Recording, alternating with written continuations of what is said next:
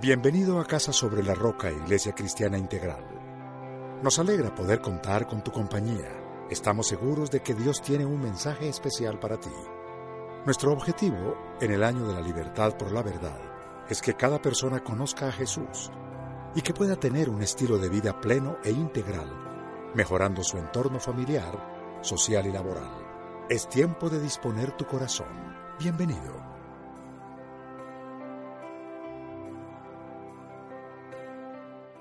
Hoy vamos a ir a la palabra de Dios y vamos a, a, sacar provecho de nuestros problemas. ¿Cuántos tienen problemas? ¿Cuántos tienen una que otra dificultad?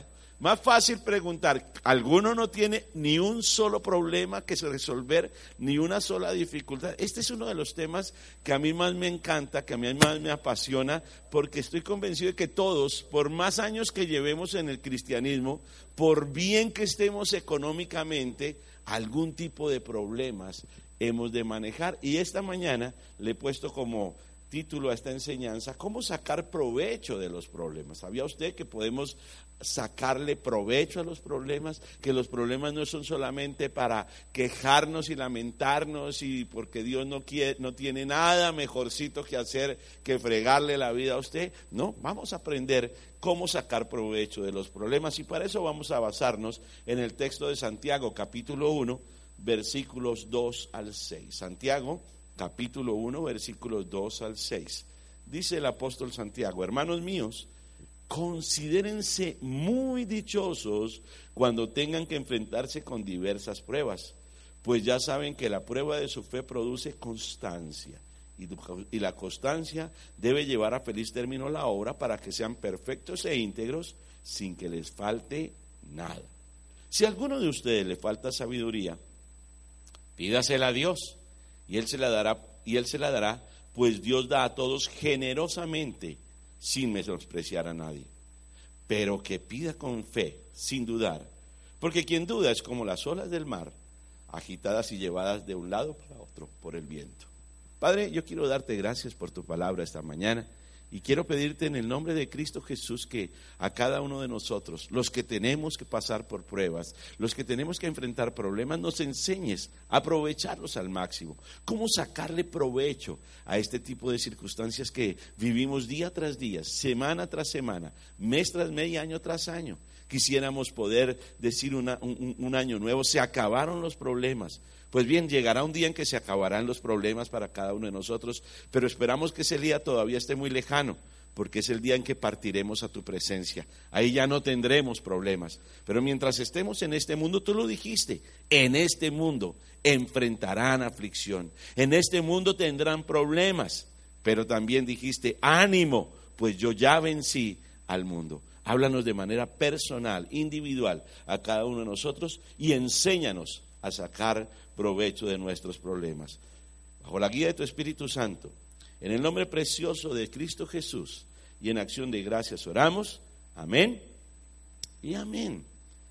Bien, pareciera una paradoja, pareciera una, una contradicción ese texto cuando dice en el verso 2, hermanos míos, considérense muy dichosos cuando tengan que enfrentarse con diversas pruebas.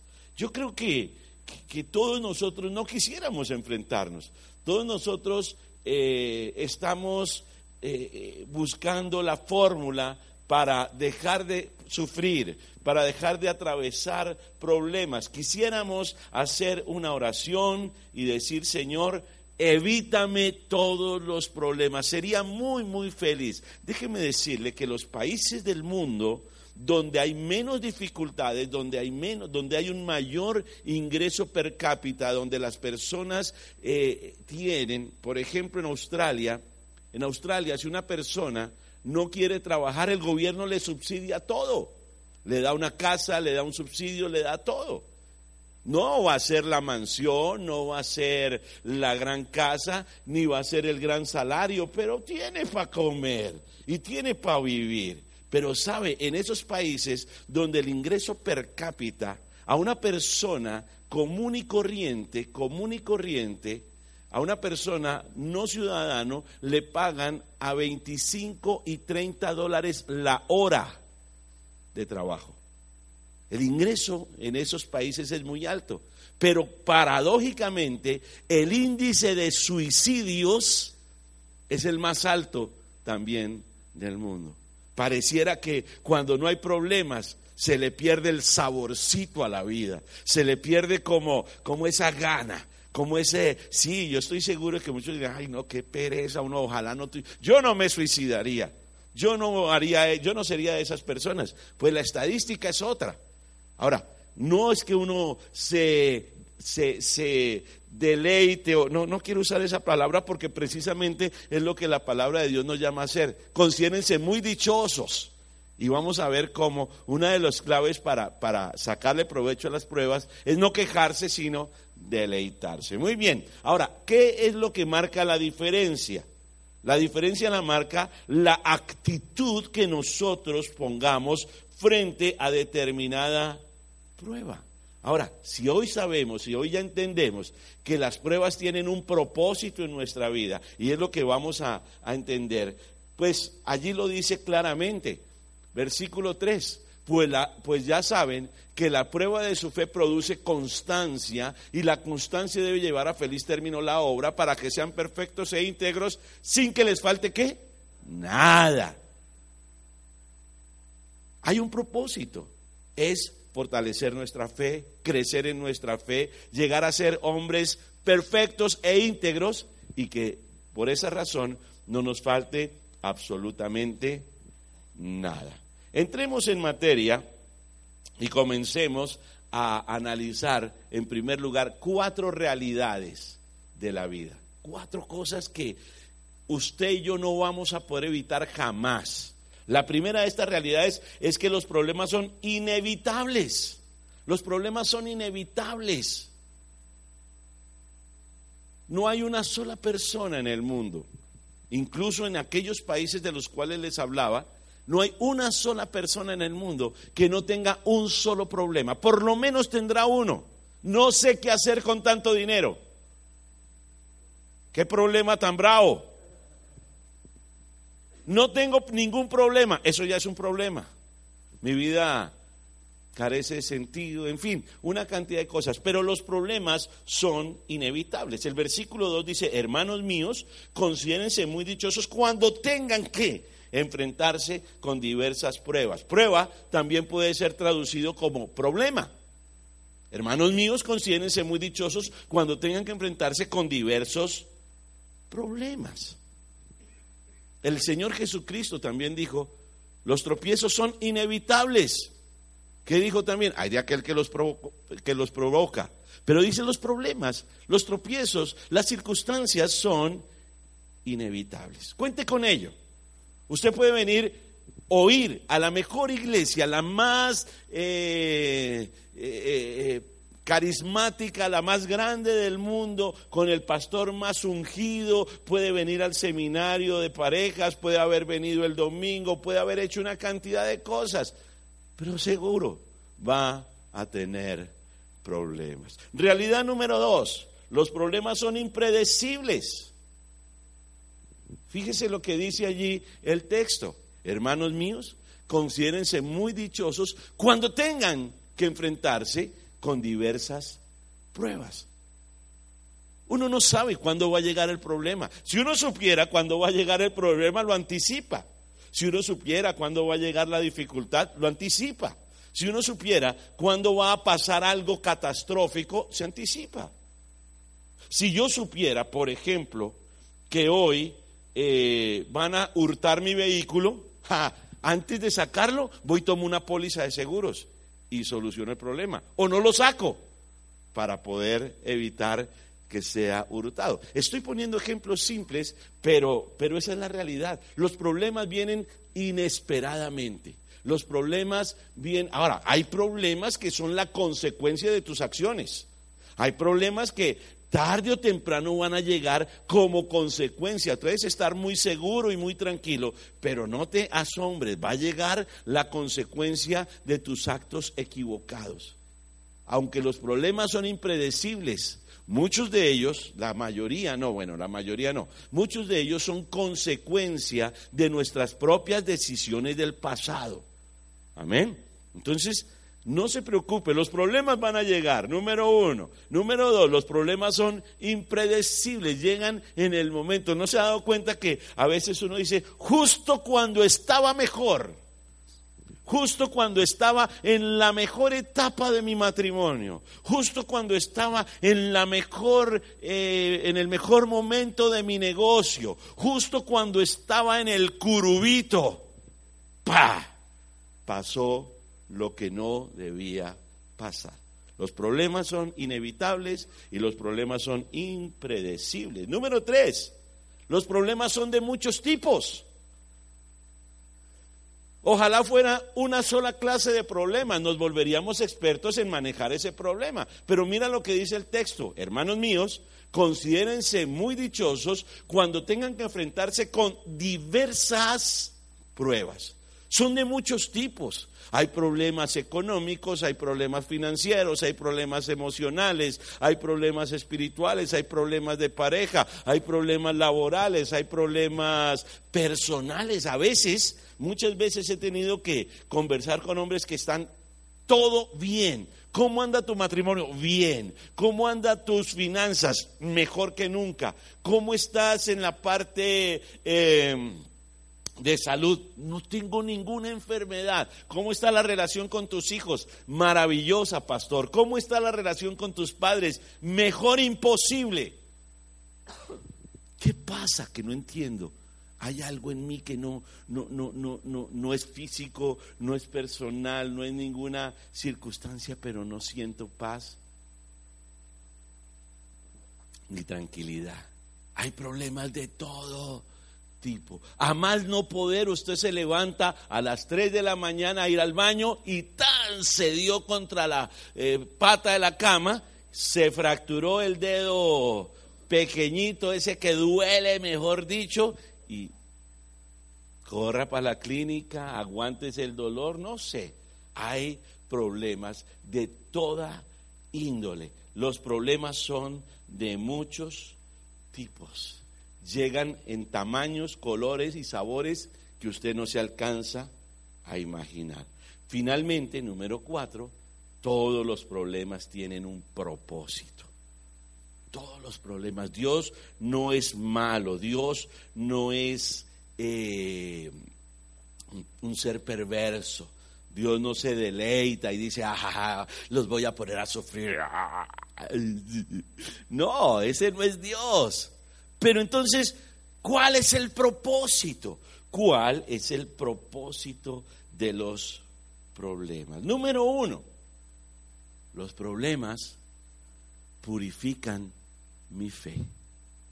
Los problemas sirven para que mi fe sea fortalecida. Usted sabe cómo se purifica el oro pasándolo por el fuego pasándolo una y otra y otra y otra vez por el fuego. Y entre más veces pasa el oro por el fuego, de hecho la Biblia lo dice, así como el oro se acrisola por el fuego, así también la fe de ustedes debe ser probada. Una de las, de las razones uno de los eh, propósitos que Dios utiliza o por los cuales Dios utiliza las pruebas en tu vida es porque las pruebas purifican tu fe. Y cuando decimos purifican tu fe, es que tu fe cada vez va a ser renovada, va a ser reforzada, va a ser más, más, más fuerte, más, más especial, más pura.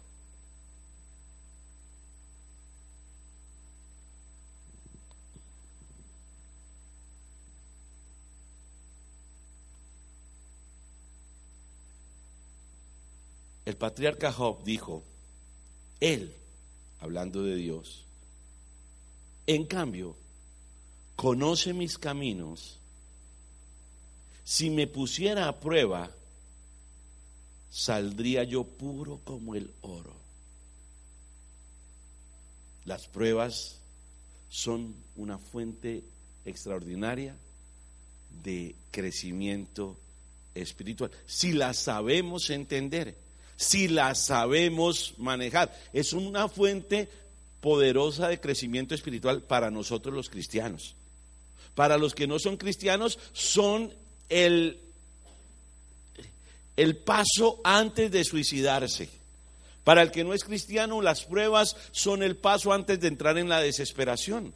Para nosotros los creyentes es la oportunidad de ser fortalecido en nuestra fe. Amén. Segundo, ¿por qué son importantes o cuál es el propósito de los problemas? Número dos, los problemas fortalecen mi paciencia. En la versión Reina Valera decía que la prueba de su fe produce paciencia. En la nueva versión internacional se traduce el término como constancia, pero son dos términos que, que, se, eh, se unen. Las dos traducciones son correctas. La palabra griega puede ser traducida como constancia o puede ser traducida como paciencia. ¿Por qué entonces los traductores cambiaron el término paciencia por constancia? Porque entendieron que, que, es más correcto, más exacto el término constancia, porque si hay algo que se le pierde a uno en las pruebas es la paciencia, ¿o no? La paciencia, como que uno dice, ya, Señor, quiero salir de esto, pero ya, ya, ya. El Señor dice, tranquilo, no te preocupes, no te me aceleres, calma, ventarrón. La prueba de mi fe produce una mayor constancia, pero también al final produce más paciencia en nosotros. Ahora, el término que se utiliza en el griego original tiene la connotación de la capacidad de permanecer bajo presión, la capacidad de permanecer firme bajo presión. Si hay algo que ejercen los problemas es presión sobre nuestra vida. Y presión de todo tipo, presión de la esposa, presión de la sociedad, presión interna. Uno mismo se presiona por, por, por la circunstancia que está atravesando. Pero el término literal traduce una capacidad de permanecer firme bajo presión. No nos gusta la presión. No nos gusta que nos estén... Pero esto la capacidad de mantenernos firmes en las presiones se obtiene como resultado de pasar airoso la prueba, de entender cuál es el propósito de la prueba. Número tres, los problemas nos ayudan a consagrar nuestro ser. Algo que fue reiterativo en el seminario o en el fin de semana, porque no fue solo en el, en el seminario, en el fin de semana, desde el viernes, incluso desde el jueves, porque, eh, ah, no, miento, el jueves no, yo, yo, yo me encontré con Giovanni. Giovanni llegó el jueves, pero desde el viernes en la mañana estuvimos compartiendo muchas cosas y algo en lo que fue reiterativo este hombre en la charla del viernes, en el seminario del sábado, en la predicación del domingo, es que el ser el ser prevalece sobre el hacer. Y muchos de nosotros, los hombres de manera especial, estamos tan ocupados en el hacer que no nos toma tiempo o que no sacamos tiempo para nuestro ser. Yo los felicito a todos ustedes que martes a martes y semana tras semana están preocupados en su ser. Y venir a este lugar es una muestra de que quieren, se interesan en que su ser interior sea transformado, porque entonces su hacer será modificado. Neil Anderson dice que lo que somos determina lo que hacemos, no al revés. Pero para muchas personas funciona al contrario. Para muchas personas lo que hacen determina lo que son creen que son mucho porque hacen mucho. Pero un hombre de Dios, un verdadero hombre de Dios, funciona al contrario, como debe ser. Lo que soy determina lo que hago. Hay ciertas cosas que yo no hago sencillamente porque mi ser interior no me lo permiten. Para aquella persona que no tiene este conocimiento, que no le importa esta situación, no le importa. No le importa hacer lo que tenga que hacer. Hacer lo que sea necesario para satisfacer su necesidad personal, su ego, su poder, lo que sea. El ser prevalece sobre el hacer, debe prevalecer sobre el hacer. Y las pruebas nos ayudan a consagrar nuestro ser, nuestra persona. En el versículo 4 dice que en las pruebas nos ayudan a ser perfectos e íntegros. Es decir, personas maduras, personas a las cuales no les falta absolutamente nada. Y mire que todo eso viene en el mismo paquete, en el mismo contexto. No estamos cambiando de contexto, no hemos salido del mismo texto. Hermanos míos, considérense muy dichosos cuando tengan que enfrentarse con diversas pruebas, pues ya saben que la prueba de su fe produce constancia. Y la constancia debe llevar a feliz término la obra para que sean perfectos e íntegros sin que les falte nada. El propósito de, de nuestra vida, el propósito de Dios es que usted y yo nos parezcamos cada vez más a Jesús. Efesios dice que Él constituyó, o más bien Pablo a los Efesios les dice que el Señor constituyó a unos profetas, apóstoles, evangelistas, pastores y maestros con el propósito de edificar el cuerpo de Cristo para que lleguen a ser una humanidad perfecta conforme a la plena estatura de Cristo. El propósito final de nuestra vida, de nuestra existencia, es que nos parezcamos más y más a Cristo. Y hay dos formas, dos medios por los cuales Dios hace su obra. Hay dos métodos o dos maneras para que usted y yo lleguemos a parecernos más a Jesús. La primera es la palabra de Dios. A través de la palabra, nosotros somos transformados, somos moldeados, somos eh, la teoría, la palabra nos da la teoría, pero la segunda es las circunstancias de la vida, la práctica. Un médico debe estudiar 10 semestres y más para llegar a tener toda la teoría completa.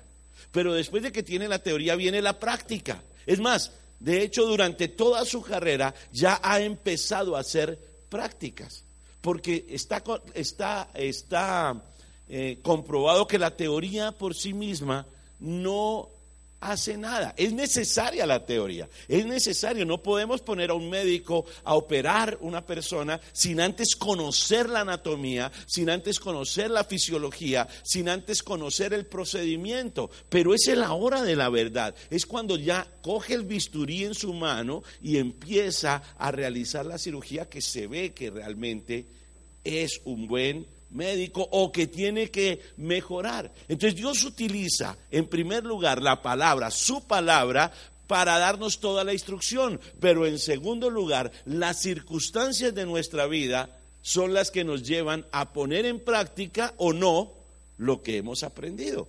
Piensen una vez más en el tema del cirujano. Y eso opera para cualquier profesión. El abogado debe estudiar los códigos pero es la hora de estar frente a un tribunal o frente a una circunstancia real.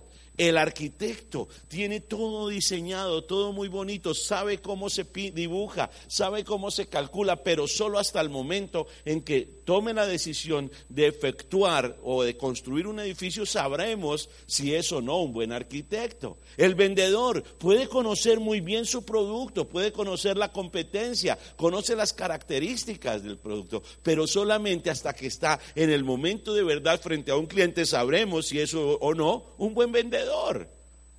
¿Eh? Dios utiliza, número uno, la palabra como la, eh, eh, la mm, teoría, pero las circunstancias de la vida son las, la práctica. Por eso también Santiago dice, muchachos, no se contenten solo con escuchar la palabra, llévenla a la práctica, pónganla en práctica. Llenarnos de conocimiento y de verdad y de la palabra de Dios, maravilloso, extraordinario, espectacular. Ojalá usted se sepa la Biblia mejor que yo, ojalá algún día yo me sé, pueda saber la Biblia desde Génesis, Apocalipsis. Qué bonito sería. Pero eso no me servirá absolutamente de nada si cuando yo tengo que enfrentar las circunstancias de la vida me, me, paralizo. de, qué le sirve? Volvamos al tema del, médico. ¿De qué le servirá al médico haberse graduado con honores en la, en la escuela si cuando tiene un paciente al lado le tiemblan las manos y, dice no sé qué hacer, Dios, esto, esto, esto se me salió de control, no, no tengo... ¿De qué le sirvió haberse graduado con honores si a la hora de la verdad no tiene ni idea de qué hacer? Hermanos míos, no se contenten solo con oír la palabra, llévenla a la práctica. Y finalice ese pasaje o ese texto diciendo que aquel que lleva la palabra a la práctica recibirá bendición al practicarla. No al leerla, no al estudiarla, no al atesorarla, al practicarla. Entonces, el objetivo de Dios es que usted y yo seamos más como Jesús. Y va a utilizar las pruebas para moldear nuestra vida, nuestro carácter, nuestra fe, para que seamos perfectos e íntegros, sin que nos falte absolutamente nada. ¿Se está dando cuenta de hacia dónde vamos?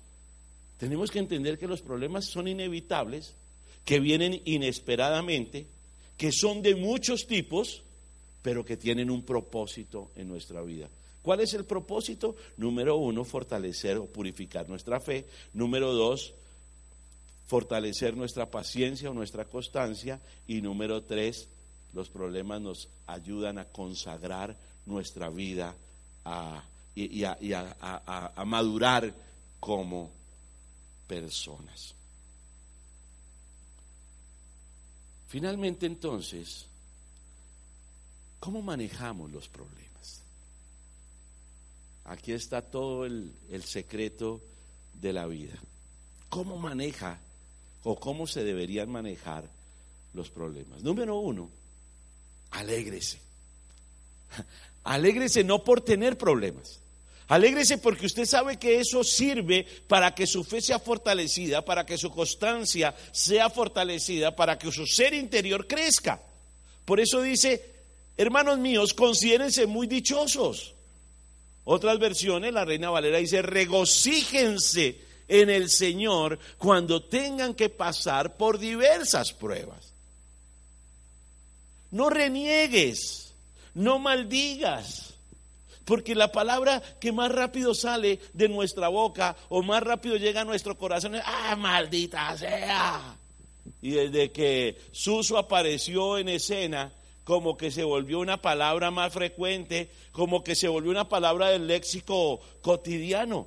Pero si nosotros entendemos realmente lo que esa palabra significa, es una palabra muy fuerte, es una palabra de maldición, así la digamos charlando, así la digamos en, en, en, en son de, de reclamo. Tus palabras tienen poder. La palabra tiene poder. Entonces, en vez de quejarnos, en vez de renegarnos, en vez de maldecir incluso, Alégrense en el Señor en toda circunstancia. Insisto, alégrense, dice Pablo. Den gracias en toda circunstancia, porque esa es la voluntad de Dios para ustedes en Cristo Jesús.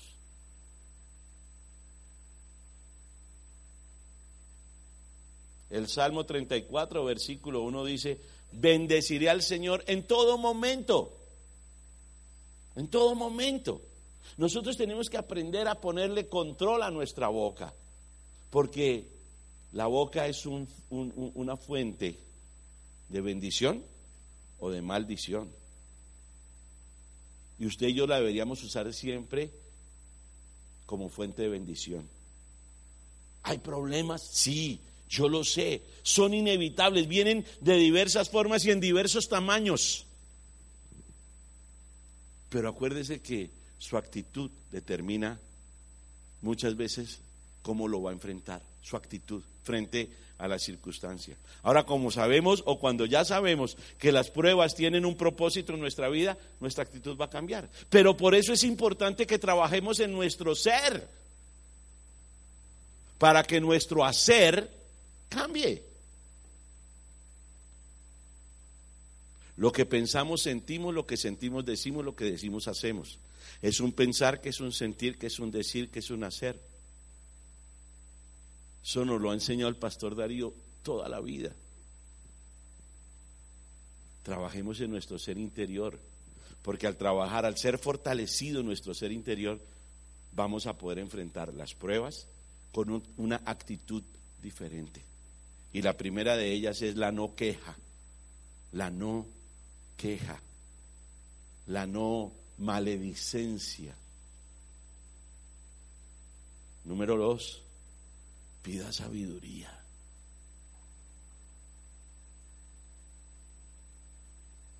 Pida sabiduría.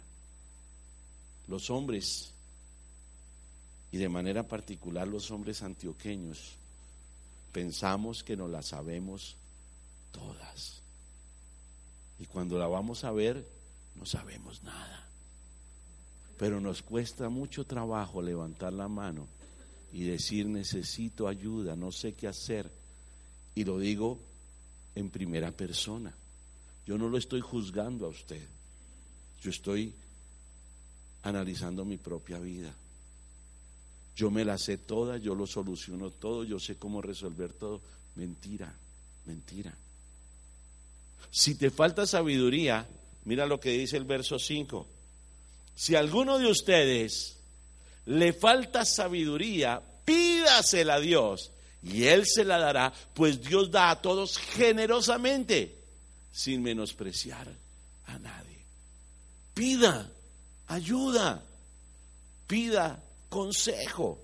Nos decía Giovanni, nos decía Giovanni en una reunión privada el día viernes, no recuerdo si estaba el pastor Hernán con nosotros, pero nos decía esto, miren, el 80 a 90% de las parejas que terminan en un divorcio, y estamos hablando dentro de la iglesia, dentro de la iglesia, y nos decía él algo más, decía, hoy en día, hace unos años, nosotros nos enorgullecíamos de que los matrimonios de la iglesia no se destruían tanto como los matrimonios afuera de la iglesia pero que hoy en día las cifras están aumentando vertiginosamente. Es decir, que hoy en día no es garantía de que tú seas un hombre cristiano, de que tu esposa sea una mujer cristiana, para que tu matrimonio no se destruya.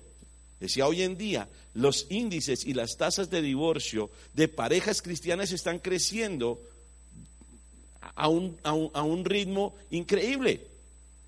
Pero me decía, ¿sabe cuál es el problema, pastor? Que de esos matrimonios cristianos que se separan, más del 80% de ellos nunca dijo, necesito ayuda. ¿Por qué? Porque se ha metido en las iglesias como un espíritu de perfección. Yo tengo que ser perfecto. Yo no puedo mostrar que mi matrimonio está en crisis. Yo no puedo decir que tengo problemas porque ¿qué van a decir de mí? La gente se preocupa más por el qué dirán que por la realidad. ¿Qué importa? ¿Qué carajo importa lo que la gente piense? Yo quiero que mi matrimonio sea sano. Yo quiero que mi vida te cuente con el aval y la bendición de Dios. ¿Qué carajo importa lo que piensen los demás? y este que lleva 50 años en la iglesia, y este que se dice tan cristiano. ¿Sabe qué me encantaba cuando, cuando Giovanni decía? Es que la, semana pasada la negra y yo estábamos en problemados, teníamos somos seres humanos comunes y corrientes. Tenemos problemas, tenemos dificultades. Y decía él, entre el 70 y 80% de los matrimonios cristianos que terminan en un divorcio es porque nunca levantaron su mano y dijeron, yo necesito ayuda. ¿Le falta sabiduría? ¿Le falta algo? ¿No sabe algo? Primero, pídaselo a Dios, claro. Pídaselo a Dios y Él se dará abundantemente y sin menospreciar a nadie. Pero Dios también ha puesto en su iglesia a unas personas que nos pueden ayudar. No se las sepa todas. O no crea que se las sabe todas, porque no creo que haya alguien que se las sepa todas. Número uno, no se queje, no reniegue, no use su boca de mala manera. Número dos, pida sabiduría. Número tres, ore sin dudar. Ahí entra la oración. Nosotros los seres humanos tenemos un arma poderosísima y no usamos. La oración. Hay que ver, los viernes citamos a una reunión de oración y la gente no viene. Y si no vienen a una oración colectiva, yo me pregunto, ¿orarán en casa? Es que yo no vengo porque yo oro en casa. Mentira. Sí, hay unos que lo hacen, pero el 80% de la iglesia, el 80% de los hombres cristianos no oran. No oran. Y si supieran el poder de la oración, no pasaría un día. Si nosotros comprendiéramos el poder de la oración, no pasaría un día en que saliéramos de casa sin antes haber tenido un tiempo de oración, un tiempo de intimidad. Mira lo que dice el versículo 6. Pero que pida con fe, sin dudar. Porque quien duda es como las olas del mar, agitadas y llevadas de un lado a otro por el viento. Ahora, ¿sabe qué le reconozco a los problemas? que los problemas sí que nos hacen orar. O por lo menos si hacen que usted diga, Dios mío, ¿y ahora qué voy a hacer? Eso es una oración. Pero esa es la oración mínima. Esa es la oración del pagano. Porque todo el mundo, cristiano o no, cuando tiene un problema, dice eso. Ay, Dios mío, ¿y ahora qué voy a hacer? Los problemas nos llevan a orar o una de las de mm, propósitos, tal vez faltó anotarlo allí, de los problemas es que nos llevan a orar. Pero no a decir sencillamente, Dios mío, ahora qué voy a hacer, no, a orar, de verdad. Pida, con fe, sin dudar. Porque el que duda es semejante a las olas del mar, agitadas y llevadas de un lado para otro por todo viento. Pida con fe. ¿Sabe qué le pasa a una persona que no tiene fe?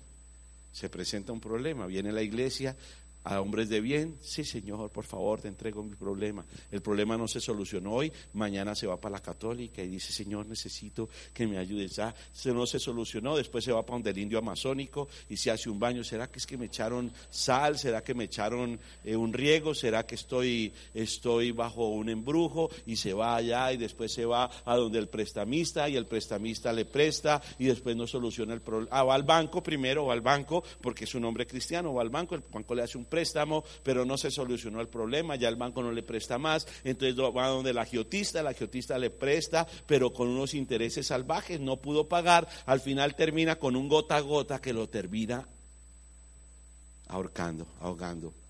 Llevado para un lado y para el otro, y viene y desesperado, y al final termina diciendo, pastor, usted no tiene una platica que me preste, usted el domingo dijo, que nos ayudarían. Sí, yo lo dije claramente, si está a nuestro alcance, con el mayor gusto, y en primera instancia nuestra ayuda es espiritual. Pídale a Dios y pídale con fe, sin dudar. Dios tiene poder suficiente. Amén. Finalmente, ¿cuál es el resultado de todo esto? Avance al versículo 12, no sé si lo tiene allí. Los que abrieron su Biblia, los que tomaron nota. En el versículo 12 dice, dichoso el que resiste la tentación. Prueba, circunstancia, problema. Póngale la traducción que quiera. Porque al salir aprobado, recibirá la corona de la vida que Dios ha prometido a quienes lo aman. Recibirá la corona de la vida que Dios ha prometido. Mire, le aseguro que el que tiene un crédito con un agiotista, que el que tiene un crédito con un gota a gota, jamás va a vivir la vida que Dios ha prometido. Vivirá angustiado, vivirá afanado, vivirá siempre esclavizado de su acreedor.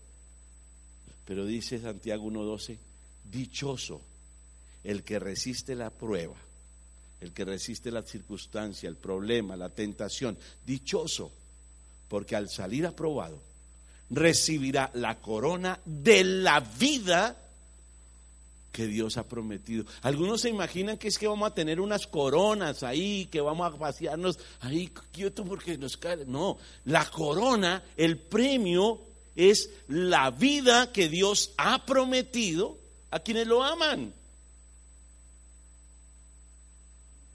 ¿Tienes problemas?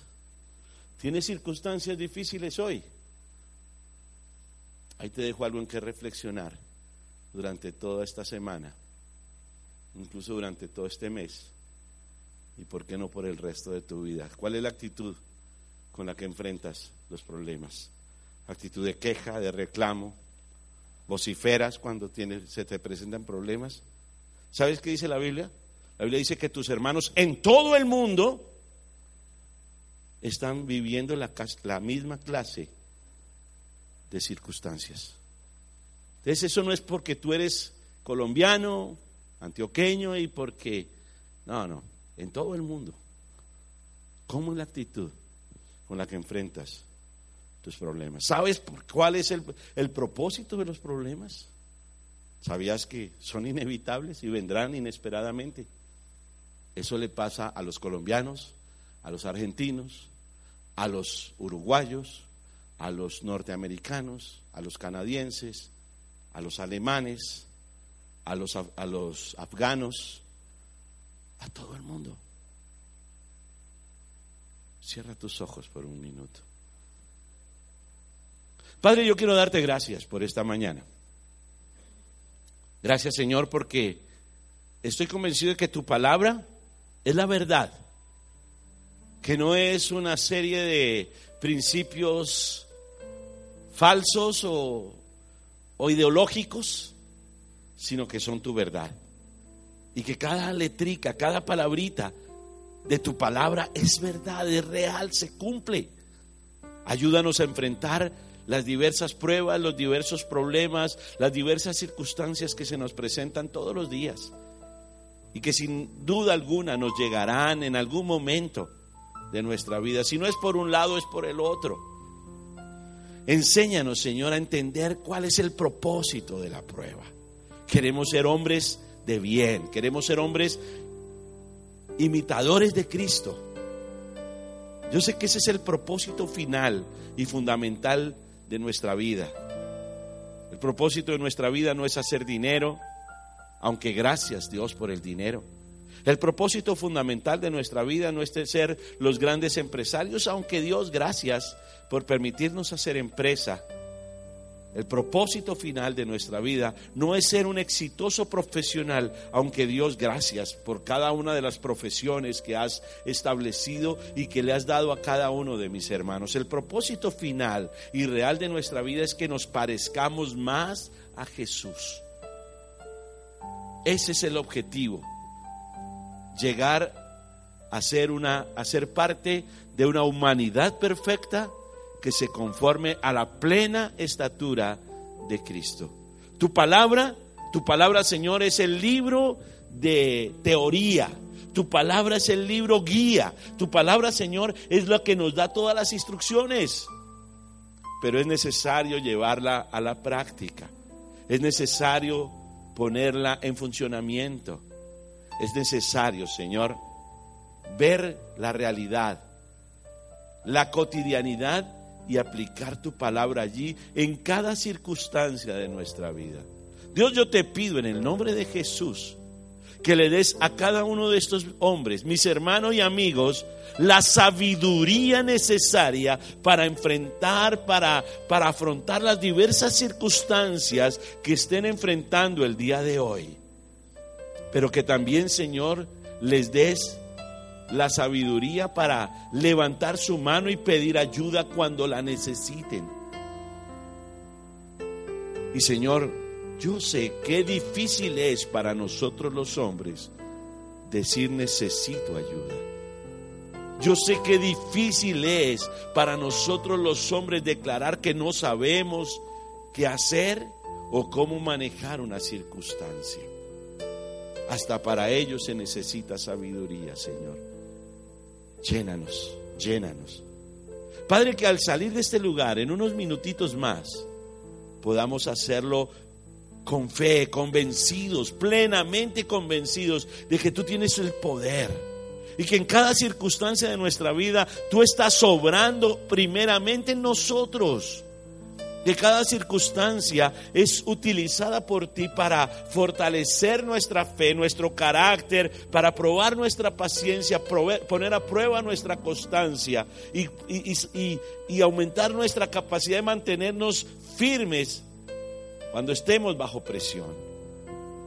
Yo sé que las pruebas, las circunstancias, las dificultades tienen un propósito en mi vida, Señor. Y por eso de hoy en adelante voy a encararlas con una mejor actitud. No con una actitud de, queja, ni reclamo, ni con una actitud de que tú me la, montaste o te dedicaste a hacerme la vida imposible. No, estoy seguro de que quieres lo mejor para mi vida. De que tú quieres que yo me parezca cada día más y más y más a Jesús. Y por eso permite ciertas pruebas y dificultades en mi vida. Dios, gracias por cada hombre que está aquí hoy. Porque estar aquí hoy, Señor, nos demuestra su convicción de trabajar en su ser. Que ellos quieren trabajar en su ser interior. Yo solamente puedo ser un instrumento, Señor, pero que tu Espíritu Santo, por favor, toque hoy los corazones de cada uno de ellos y ponga estos, estos conceptos en creencias, en convicciones, en sus corazones, Señor. Porque estoy convencido de que hoy mismo vamos a tener que enfrentar diversas pruebas. De que hoy mismo vamos a tener que enfrentarnos a circunstancias que inesperadamente nos llegaron. Y es ahí donde vamos a ver realmente quiénes somos. Realmente si, si somos o no lo que decimos ser. Seguidores tuyos. Bendice el hogar, la familia, las finanzas, la economía, la salud, la parte emocional, la parte sentimental, la parte física de cada uno de mis hermanos. Y Padre, guárdanos, guárdanos del mal, guárdanos del maligno, Señor. Guarda nuestra vida en perfecta paz. Y perfecta paz no significa sin problemas. Que caminemos de tu mano todo el día, todos los días. Gracias por amarnos tanto, mi Señor. Es en Cristo Jesús que oramos bajo la guía, dirección y unción de tu Espíritu Santo. En acción de gracias. Amén. Amén. Y amén.